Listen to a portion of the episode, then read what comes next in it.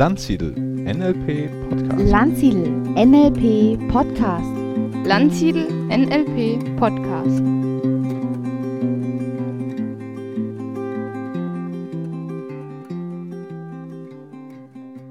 Herzlich willkommen, liebe Hörerinnen und Hörer, zum Landsiedel NLP Podcast. Heute ist zu Gast bei mir Franz Josef Klaas und er wird uns etwas kurz berichten, wie seine Ausbildung, wie er selber ist und was ihr von ihm erwarten könnt. Franz Josef, könntest du kurz beschreiben, wer du bist und was du machst? Weil, soviel ich weiß, kommst du aus der psychoanalytischen Szene. Ja, ich bin Psychoanalytiker, habe Psychologie studiert, habe dann aber auch Sozialwissenschaften und Pädagogik studiert und äh, habe dann eine psychoanalytische Ausbildung gemacht und bin im Jahr 1998 dann erstmal mit NLP in Zusammenhang gekommen. Ja. Und wie bist du zu NLP gekommen? Durch einen Zufall, weil eine Bekannte, die gar nicht wusste, dass sie mit NLP zu tun hatte, äh, aber sie ein Buch von über NLP sich gekauft hatte, mir das äh, vor die Nase hielt, äh, Ja. ich wollte mich dafür interessieren. Und ich habe zufälligerweise eine richtige Seite aufgeschlagen, wo der Zusammenhang zwischen Neurotransmittern und Sprache erklärt wurde, dass es nämlich möglich sei, durch Sprache Neurotransmitterkonstellationen im Gehirn so zu verändern, dass andere Gefühlszustände dabei herauskommen. Und das hat mir schlagartig eingeleuchtet. Zum ersten Mal war mit diesem Satz der Zusammenhang zwischen Psyche und äh, Neuro Neurosystem klar. Und ab dem Moment war ich eigentlich NLPler, ohne das zu wissen. Okay.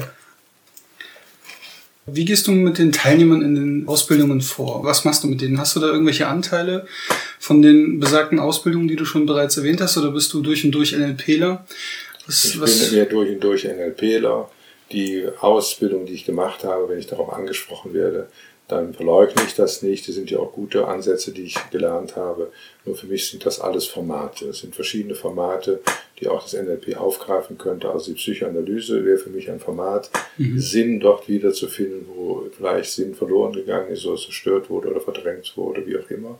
Und den Sinnfindungsprozess könnte man als ein eigenes Format im Bereich von NLP beschreiben. Und damit wäre aber NLP für mich der wissenschaftliche Oberbegriff, unter dem auch die Psychoanalyse sich einzuordnen hätte. Und das ist sicherlich so von den Psychoanalytikern nicht gedacht, nicht gewollt und nicht gesehen. Und ich glaube, dass der sehr, sehr ungern hört. dann äh, Entschuldigung schon mal an die Leute, die es jetzt gerade vielleicht in den falschen Hals bekommen haben. Aber NLP ist ja in dem Fall ein Großteil deines Lebens geworden. Äh, nutzt es denn für dich auch persönlich, privat, so wenn du mit Menschen um, um, umeinander bist? Ja, es nutzt mir persönlich natürlich, weil meine Sichtweise sich verändert hat, weil ich äh, begriffen habe, dass die Neurotransmitterkonstellation im Gehirn durch Worte verändert werden kann. Das heißt ganz einfach, wenn ich natürlich in meinen psychoanalytisch geschulten Depressionen stecken bleibe, weil ich meine Mutter im linken Knie spüren möchte, äh, dann äh, ist mir klar, dann äh, führe ich ein depressives Leben. Und insofern ist mir das, als mir das klar wurde, habe ich versucht, eben mir andere Bilder zu entwerfen, andere Perspektiven und äh, darüber meine eigene Neurotransmitterkonstellation so zu verändern, dass ich glücklicher leben kann. Das ist die Anwendung bei mir selbst. Das kann man jetzt nicht in, kann man doch, kann man in vielen Einzelheiten sehen. Äh, viele Entscheidungen des Alltags treffe ich nicht mehr aus der Frage theoretischer Überlegungen heraus, sondern daraus, wie es mir gut in meinem Leben geht und was günstig und nützlich für mich ist. Und das sind andere Entscheidungen, als wie wenn ich sie früher getroffen hätte. Okay. Also sehr spannend. Also zumindest auch die Tatsache, dass man seine Mutter im linken Knie spüren kann. Ja, das ist ein Also- Spruch von mir. Die Psychoanalytiker suchen natürlich immer den Zusammenhang zur Kindheit. Und wer sind da die Hauptbezugspersonen? Ja. Meistens die Eltern. Das ist sehr überraschend, dass es die Eltern sind. Für mich ist es eigentlich nicht überraschend. Und dann soll man natürlich, das ist das Grundparadigma im Bereich der Psychoanalyse, den Zusammenhang zwischen kindlichen Störungsquellen und erwachsenen Übertragungsneurosen äh, erkennen oder spüren. Und das bezeichne ich etwas, äh, mache mich damit etwas lustig über diese, diese Vorgehensweise, die Großmutter im linken Knie spüren. Das heißt also, wenn ich meine Großmutter in mir spüre, wie sie inkorporiert ist, dann kann ich mir auch klar machen, oder dann spüre ich, wie ich so geworden bin, wie ich bin, geworden bin. Ja. Und dann müsste eigentlich schon eine Veränderung stattfinden. Aber das habe ich bisher kaum erlebt, äh, dass sich Veränderungen durch Erkenntnis äh, äh, dieser Art erzielen lassen. Und deshalb vielleicht meine etwas despektierliche Äußerung. Okay. Die ich aber nur halb so meine. Ich schätze die Psychoanalyse weiterhin sehr. Ja. Außerordentlich, allerdings nur in dem Bereich, in dem sie was leisten kann und auch mit den Mitteln, mit denen sie was leisten kann, sprich als Format der Sinnfindung. Also nicht Sinnfindung im Sinne von philosophischem Sinnfindung, Ja. sondern von ganz realem Lebenssinn, von Bedeutungen, die mein Leben durchfluten und die mein Leben verständlich machen. Wenn ich darauf, auf diesem Fokus arbeiten will, dann ist die Psychoanalyse das bisher beste Format in dieser Richtung. Sehr spannend, dass du das als Format äh, bezeichnest. Ja. Ja. Ähm, was sagen denn die Teilnehmer so zu dir? Haben die, geben die dir auch Feedback immer wieder zu den Ausbildungen? Ja, ich das bekomme an? das beste Feedback von Teilnehmern, die wissenschaftlich orientiert sind. Ja, Wie ich eben schon sagte, ich positioniere mich sehr stark wissenschaftlich Ja. durch meine Ausbildung. Ich bin kein Esoteriker und äh, ich betreibe NLP nur auf dem Boden eines wissenschaftlichen Denkens, äh, wobei die neuere Hirnforschung da natürlich auch eine Rolle spielt. Mhm.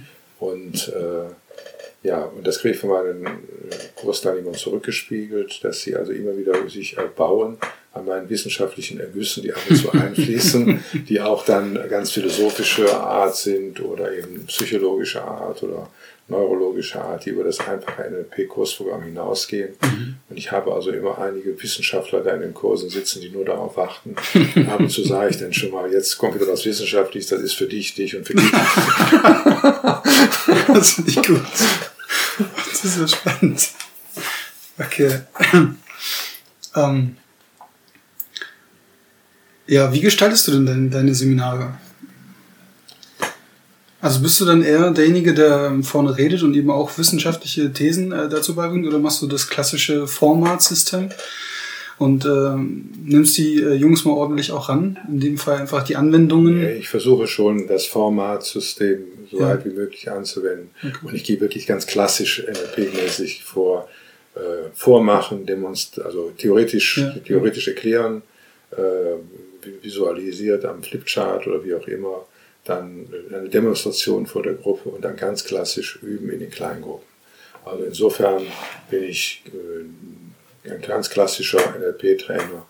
Allerdings lege ich sehr viel Wert in meinen Formaten oder in, in, meinen, in den Formaten, die ich vermittle, dass dabei Textsicherheit entsteht. Also mir ist ganz wichtig, dass ich am Anfang eine klare Formatierung mache, so läuft das Format. Und so möchte ich es dann auch äh, nachgemacht und modelliert sehen. Und ich möchte dann, ich achte sehr stark auf Textsicherheit, dass also die richtige Verwendung von Worten Ja. zu beobachten ist. Das muss nicht perfekt sein, aber mein Ziel ist es, so sage ich es auch den Kursteilnehmern, dass sie in dem ersten Angang vor allem Textsicherheit und Formatsicherheit erwerben. Und wenn man das hat, Textsicherheit und Formatsicherheit, dann kann man anfangen, die Texte zu verändern, dann kann man jonglieren, dann weiß man, welche Worte wie wirken und welche man umstellen kann, aber man kann es nicht beliebig umstellen. Man muss das Fenster erkennen können, innerhalb dessen ich mit Worten jonglieren kann. Und was das ist mein Ziel bei der, meiner Ja. Ausbildung. Ich lasse also keine Formate durchgehen, Die Solarifari die sind. Sind. Und da gerate ich manchmal natürlich auch schon mal in Konflikt mit Kursteilnehmern, Ja, ja. die dann sich sehr früh als Coach erleben oder bereits als Trainer und als gemachter NLPler und die dann auch möchten, dass ich das wertschätze, was sie tun. Und das heißt also auch die, die größten Fehler kann ich leider nicht wertschätzen. Da muss ich dann irgendwann intervenieren. Ja. Und, äh, aber die meisten akzeptieren das, das sage ich ja vor. Ich frame ja meinen Kurs so, dass ich sage, genauso mache ich es. Aber es kommt immer schon mal vor, dass dann gesagt wird, ja, aber das sei dann nicht besonders wertschätzend. Ja, so ist das manchmal im Leben, da stehe ich aber dann auch zu. Okay. Das ist ja auch sehr. Also hart kann man das nicht nennen. Das ist fair eher. Ne? Also eine, fair, eine, eine Offenheit, eine Ehrlichkeit und auch eine 1 zu 1 Transfer, dass die Leute auch wirklich das ähm, können, was sie dann auch da bei dir ausgebildet werden. Ne? Oder das können, was du ihnen äh, beibringst. Also es gibt viele Kursteilnehmer, die das während des Kurses dann sagen, dass ich sehr klar bin, dass ich sehr auch ein gewisses Niveau versuche reinzubringen. Ist auch ein gewisses also Wortspiel, genau, nicht wahr? dass aber genau das wünschen und Ja. das jetzt schätzen und mich weiterempfehlen mit dem Hinweis, wenn du eine etwas andere Ausbildung, eine sehr klare Ausbildung und eine sehr äh, straighte Ausbildung haben willst mit wissenschaftlicher Fundierung, Ja. dann kann man zu dem klar gehen. Franz Josef Klar. So ist klar. Ja. Ähm, was meinst du? Genau. Was meinst du mit Textsicherheit? Also was, was ist das? Textsicherheit, ja, dass ich dann, wenn ich WACOG anwende, nicht rumstottere, ja, gibt es denn da was zu hören oder gibt es da was zu sehen, ja. sondern dass ganz klar entweder gefragt wird, was siehst du, hörst du, riechst du, fühlst du, schmeckst du, ja. ganz kurz und knapp, oder sehe, was zu sehen ist, höre, was zu hören ist, fühle, was zu fühlen ist und so weiter. Ja. Aber nicht, dass dann rumgehampelt wird, ja, was siehst du denn da und siehst du denn überhaupt was da und dann kommt vom, das dann in einem Trance-Zustand. Wobei, mhm. wenn der Getranste dann äh, auf die Frage antworten will, was siehst du da? In dem Moment, wo er auch antwortet, ist aus dem Trance-Zustand raus. Mhm. Dann fängt er an, Großhirn einzuschalten, nachzudenken, dann ist der Vorgang unterbrochen. Und das Ergebnis ist, dass die Wirkungen nicht so zustande kommen, als wenn der Trance-Vorgang eine, eines Formates komplett durchläuft. Ja. Und da wundern sich die Teilnehmer, dass keine Wirkung entsteht. Mhm. Und dann kann ich denen das eigentlich recht gut erklären, wenn sie die Worte so wählen, also fragen und den Trainee oder den äh, Auszubildenden jetzt da mit so einer Frage aus dem ja. Zustand rausholen, dann haben sie keinen äh, stimmigen Flow entwickelt. Dann kann daraus nichts werden. Und das meine ich mit Textsicherheit, dass mhm. ich also mhm. genau weiß, welche Worte sind in dem Format verwendet und welche sind nicht verwendet. Und dass ich zum Beispiel eben, wenn ich dieses Six-Step-Reframing mache, dass ich dann ganz genau weiß, ich muss Verhalten von einer positiven Absicht abkoppeln und dann muss auch das Wort Absicht fallen. Mhm. Dann bedarf dann nicht gesagt werden, ja, koppel doch mal was voneinander ab und äh, es bleibt dann unbestimmt, was da eigentlich abgekoppelt ja. wird. Ja. Das geht nicht. Ja, deswegen heißt es auch Linguistik. Linguistisch, deshalb ja. heißt es linguistisch, damit man das Linguistische und die Wirkung des Linguistischen mhm. und des Sprachgebrauchs einzuschätzen weiß und deshalb auch Textsicherheit braucht. Mhm. Man muss sich überlegen, welche Worte wirken und welche nicht wirken. Du bist ja natürlich nicht von klein auf schon NLPler, aber du hast einige Leute schon, naja, kann man kuriert sagen? Ich glaube, das ist das falsche Wort. Naja gut, ich betreibe ja auch neurolinguistische Psychotherapie. Ja. Und äh, indem ich die anwende, mit erfolgreich anwende, kann man auch natürlich erfolgreiche Wirkung bei Leuten erzielen, die sich psychisch vielleicht gestört fühlen. Mhm. Also du hast auf jeden Fall einen reichhaltigen Fundus, was äh, verschiedene Aspekte von NLP oder auch andersweitigen ja. Ausbildungen. Ja, in der Vorteil, weil ich Psychotherapeut bin ja. und Coach gleichzeitig. Deshalb darf ich äh, das Feld grenzüberschreitend beackern, natürlich unter Berücksichtigung der gesetzlichen Rahmenbedingungen, was Psychotherapie ja. anbelangt. Und äh, eine persönliche Frage. Inwieweit ähm, verwendest du NLP in deiner Familie? Oder überhaupt nicht. Überhaupt nicht. Überhaupt nicht, nein, nein. Also das wäre schädlich, das wäre töricht. Ich verwende es so, dass ich meine Töchter mal angeboten habe, ich könnte ihnen mal erklären, was NLP bedeutet, mhm. damit sie Interesse finden, einen Kurs irgendwo zu machen. Nicht bei mir, sondern bei ja, ihren Kollegen. Ja und dass sie möglichst früh damit in Verbindung kommen. Aber ich setze da nicht am Kaffeetisch und doziere über NLP oder sage, das müsste so und so machen, das NLP-mäßig richtig oder falsch. Ja. Äh, damit würde die Familiendynamik kaputt gehen. Ah. Also meine Frau, die weiß eigentlich gar nicht so recht, was, was ich da betreibe. Die weiß natürlich mittlerweile, was NLP ist, aber die war noch nie in meinem Kurs mhm. und äh, würde nie eine Ausbildung bei mir machen. Das ist so ähnlich auch wie ein Mathematiker. Ein Mathematiker, der geht ja auch nicht durch seine Wohnung in Zollstock, misst ständig die Höhen und Breiten aus und rechnet sich die Kubatur jedes Raumes aus ja. und eckt dann mit seiner Frau an, weil er dann täglich neu messen will. Das gibt ja Familiendramen, die das so ausentwickeln ja. Ja. Oder ein Chemiker, der also jeden Tisch und alles, was da reinkommt, seine chemische Substanz untersucht, indem er irgendwelche Säuren und Basen darauf gibt. Mhm. Der würde Schwierigkeiten mit seiner Familie bekommen, weil das Mobiliar zerstört wäre. Und so werde ich dann Teufel tun, auf ja. die Psyche meiner Familienangehörigen NLP zu gießen, dann würde ich die zu Störungen kommen. Das muss ich auf keinen Fall. Also die professionelle Anwendung und der Alltag sind zweierlei.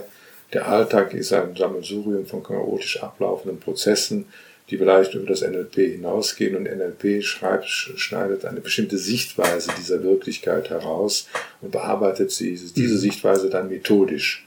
Das muss man auch machen, methodisch äh, eine Sache bearbeiten, weil man sonst nicht zu Erkenntnissen und Anwendungen führen kommen kann.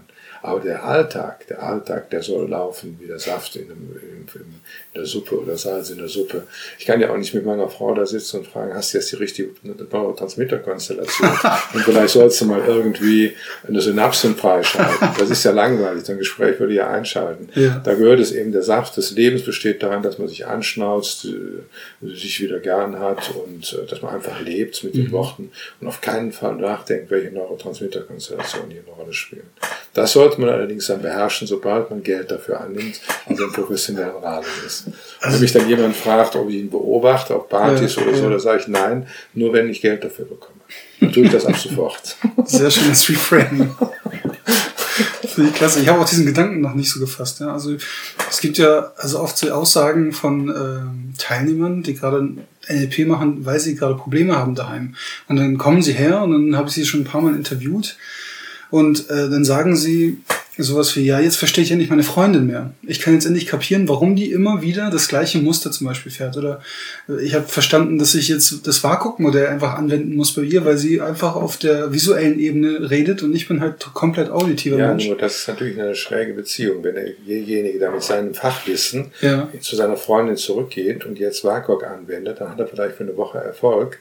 Und dann hat sich das WAKOK der Freundin auf seinen WAKOK eingestellt. Mhm. Das Seelische ist da sehr empfind, äh, erfinderisch. Und da braucht er neue Formate. Und dann fängt er an, mit seiner Freundin da NLP zu betreiben. Mhm. Und das halte ich nicht für gut. Also diese Beziehung, also wenn eine Beziehung nicht läuft, weil zwei Partner nicht zueinander passen, weil sie völlige unterschiedliche WAKOK Wenn die Chemie nicht stimmt einfach. Wenn die Chemie nicht stimmt, Ja. Chemie, also dann die Ja. Neurotransmitterkonstellation Ja, stimmt, dann sollte man sagen, dann passt der nicht zusammen. Ja. Und da sollte man also nicht zu einem Coach gehen und sagen, gib mir mal bei NLP Tricks. Ja. Die Beziehung Ja. schleift sich Ja. dann ein Vierteljahr länger mit eigentlich für beide Seiten unerfreulichen Folgen. Also man muss auch sehen, dass manche Menschen einfach nicht zueinander passen. Da sollten sie Mhm. die Finger voneinander lassen. Und deshalb auch keine Anwendung so im semi-professionellen Bereich im Alltag, so zwischen Freundinnen und Freundinnen, halte ich für sehr töricht, schädlich und ja, im günstigsten Fall wirkt es dann einfach Ja. nicht. Dann bin ich noch, würde ich noch sagen, das ist, das ist die beste Wirkung. äh, wenn einer auf dich zukommt, der noch nie irgendwas mit NLP zu tun gehabt hat, wenn er wirklich ein, ein Newcomer ist und er sich ähm, trotzdem für dieses Thema Interesse zeigt, was könntest du ihm für hilfreiche Tipps oder Bücher oder, oder was könntest du ihm anbieten? Ich würde gar keine Bücher anbieten, weil das ist ein Zugang, den hatte ich zwar über ein Buch, Ja. aber wer liest schon Bücher, langweilig geschriebene Bücher, die theoretisch sind? Und das Mhm. will man nicht verstehen. Also ich mache es in der Regel so, dass ich sage, ich gebe dir ein kleines Anwendungsbeispiel. Mhm. Ein Anwendungsbeispiel, was eigentlich immer funktioniert. Ich frage meinem Gegenüber auf einer Party und ich fragt, was ist denn NLP? Was kann man damit machen?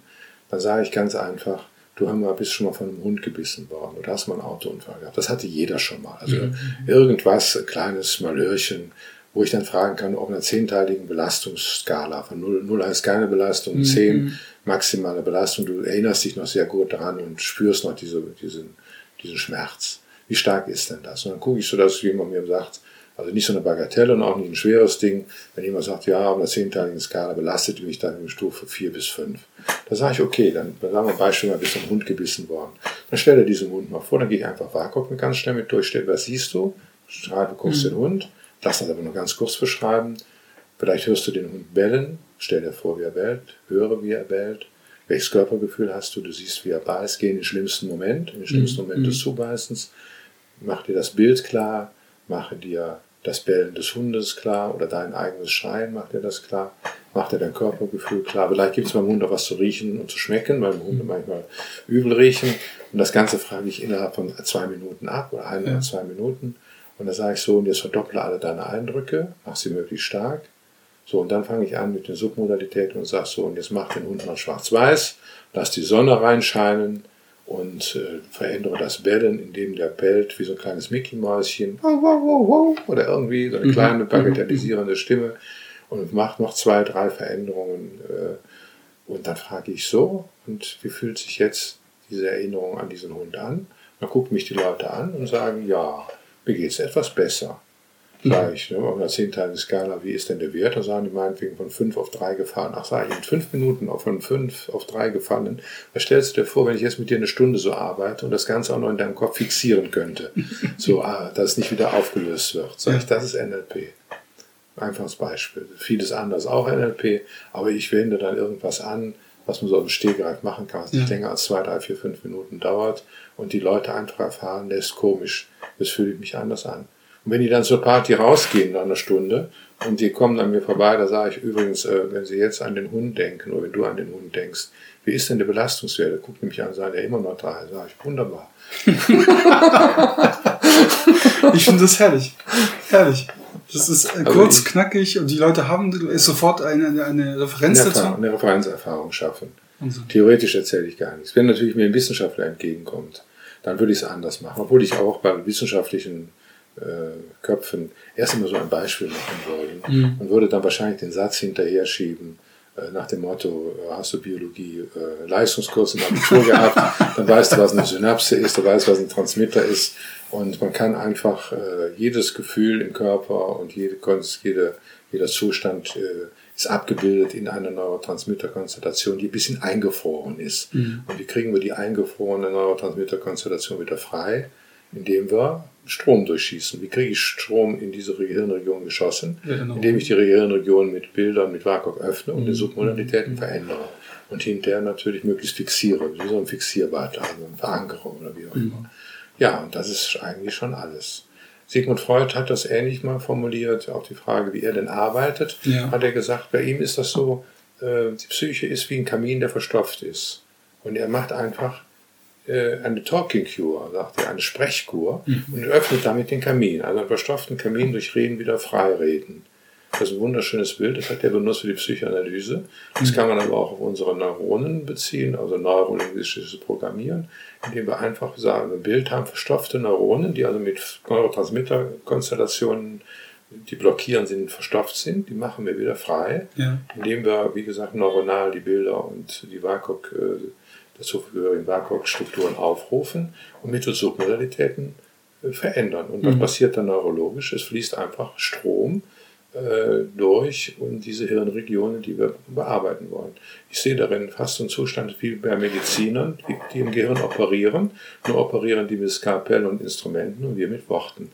Aber die Wirkung ist die gleiche oder kann, muss es nicht in allen Fällen die gleiche, aber in den Bereichen, die uns zugänglich ist, äh, in den Bereichen, die dem NLP zugänglich sind, ist es zu, zu sehen wie eine, wie eine medizinische Operation. Wie siehst du dich eigentlich selber als Mensch? Wie würdest du dich selbst beschreiben? Oder, oder gibt es eine Wunschvorstellung von dir? Ach ja, ich bin, glaube ich, ein, ein Exot, ein, ein Wirrkopf, der sich seine verschobene Welt auf diese, Sicht auf diese Welt so gemacht hat. So sehe ich mich. Ich genieße diese Position aber auch. Ich genieße die Position, ein Sonderling zu sein, irgendwie ein Außenseiter zu sein. und was würdest du als dein, deine größte Quelle der Kraft oder der Erfahrung bezeichnen? Arbeiten, arbeiten, arbeiten. Ja? Liegt dir so viel so dran am Ja, Herzen? ja, weil ich eben nur durch den Umgang mit äh, Klienten äh, und den immer wieder neuen Umgang äh, alles das gelernt habe, was ich gelernt habe. Wobei ich eins vielleicht sagen muss, ich arbeite mit Klienten nicht, um den Klienten zu helfen. Mhm. Das mache ich überhaupt nicht. Ich frage mich gar nicht, wie ich denen helfen kann. Ich stehe mit einer ganz anderen Frage da. Ich habe für die Frage, wie funktioniert das Psychische oder das Neurologische oder das Neuropsychologische? Wie funktioniert Also der Mischbereich psych psychisch und neurologisch. Ja? Da ist für mich die Frage, wie funktioniert das? Und dann bin ich dem auf der Spur und denke, wie ist es, wenn die Submodalitäten, funktioniert das oder wie funktioniert das, wie kann man das abwandeln, welche anderen Wirkstrukturmöglichkeiten gibt es? Und ich sitze dabei wirklich wie vor einem Fall, der mich persönlich gar nicht interessiert, sondern mich interessiert, wie das Psychische bei dem funktioniert und was ich bei dem lernen kann. Und wenn ich jemandem geholfen habe, weil ich dann ein Stück dahinter gekommen bin, wie das Psychische funktioniert, dann bedanke ich mich am Ende, wenn der letzte Mal kommt und geht und sagt, danke, dass ich bei Ihnen gut lernen konnte.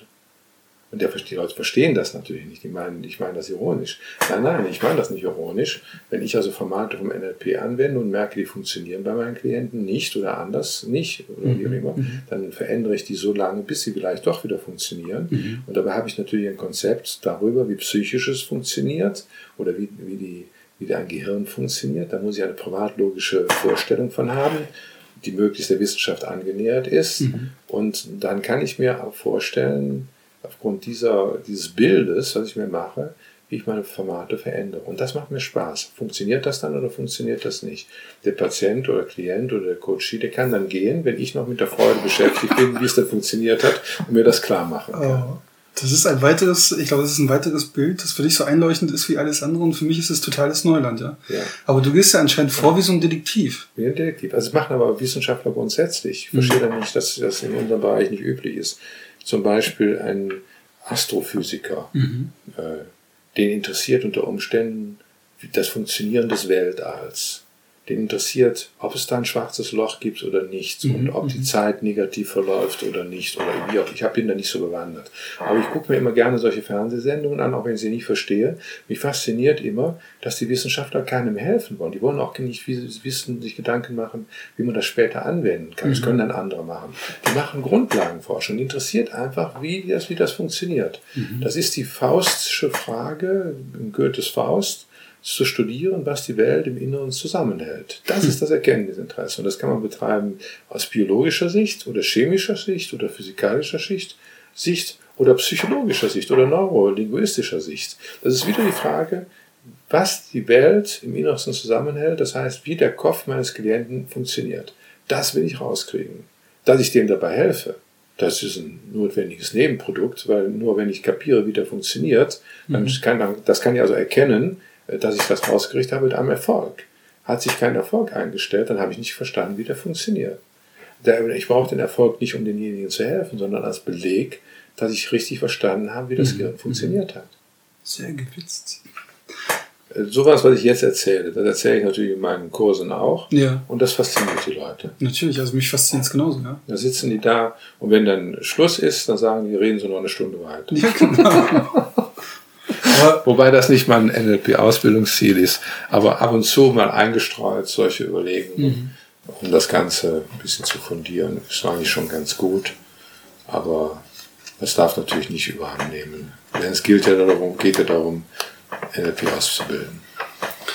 Ähm, meine Frage jetzt diesbezüglich, was du gerade sagtest, Hast du dir schon darüber Gedanken mal gemacht, warum du das tust? Also warum das so ist, wie es ist? Also das Ziel hinter dem Ziel zu äh, erforschen für dich? Ja, da habe ich, brauche ich nicht drüber nachdenken. Jetzt, wo du mich das fragst, habe ich spontan die Antwort. Ich weiß wirklich noch, wie ich fasziniert im Deutschunterricht saß. Also ich habe, bin kein guter Schüler gewesen, ja. muss man von weg sagen. Äh, aber ich weiß wirklich noch, auch mein Deutschlehrer hat immer gesagt, klar, machen sie nie Interpretationen, gehen sie nie in Bereiche, wo sie was verstehen müssen, wären sie Physiker oder sowas, ne, wo man nur rechnen muss oder so. Mhm. Aber das hat mich nicht gestört. Auf jeden Fall, als wir den Goethe dran nahmen und diesen Faust, da hat mich eigentlich fast auch nur diese eine Stelle äh, interessiert. Äh, es geht darum zu wissen, was die Welt im Innersten zusammenhält. Mhm. Dieser faustische Gedanke. Über den Satz bin ich nicht weggekommen. Und das war mein Interesse. Der hat sich, das hat sich bis heute gehalten. Mhm. Dass einfach in dem Moment in dieser Unterrichtsstunde entstanden. Und wenn ich jetzt Biologie studiert hätte, dann hätte sich das, dieser Gedanke auf das Biologische bezogen. Jetzt habe ich dummerweise Psychologie studiert, weil ich nicht wusste, was das ist. Und das andere kannte ich ja schon. Da hatte ich keinen Bock drauf, habe ich im Ausschlussverfahren wie bei Psychologie übrig geblieben, reingekommen. Aber trotzdem hatte ich die Grundhaltung, mich interessiert, was die Welt im Innersten zusammenhält. Vielleicht nur, könntest du noch ein paar Schlussworte zu denjenigen sagen, die dich gerne kennenlernen möchten. Also am liebsten sind wir die Teilnehmer paradoxerweise, die sagen, ich weiß gar nicht, was NLP ist. Da sage ich ganz hervorragende Ausgangsposition. Dann können wir sofort von dort aus in das Zentrum unserer Überlegungen einsteigen. ja, ist das vielleicht ein Witz, aber ich würde jetzt nicht sagen, niemand muss Offenheit mitbringen oder schon ein bisschen Kenntnis und Interesse. So. Ja, ich würde zu dir kommen, weil du einfach diese Offenheit, Ehrlichkeit und auch Klarheit nicht nur im Namen hast, sondern auch in diesem theoretischen Wissens. Standard. Zumindest kam es jetzt in diesem Interview über. Okay, das freut mich. Also, liebe Hörerinnen und Hörer, das war unser Trainer Franz Josef Klar. Wer ihn erleben möchte, kann das gerne tun. Ja, wenn ihr mehr dazu lesen möchtet oder hören möchtet, äh, es gibt einige Informationen noch zu unserem Franz Josef auf der Internetseite landsiedel-seminare.de. Und für jeden, der noch mag, kommt jetzt der Tipp am Rande. Genieße den Komfort, von zu Hause aus auf ein Seminar zu gehen. Mit den Webinaren von Stefan Landsiedel kommt die Seminaratmosphäre in deine Wohnung. Freue dich auf spannende Themen wie NLP im Sport, Spiral Dynamics, Führen mit NLP oder Geheimnisse des Flirtens. Anmeldungen, Termine und nähere Informationen findest du unter www.landsiedel-seminare.de in der Rubrik Seminarübersicht. Bis dahin vielen Dank fürs Zuhören. Ich wünsche dir noch eine schöne Woche und bitte empfehle uns weiter.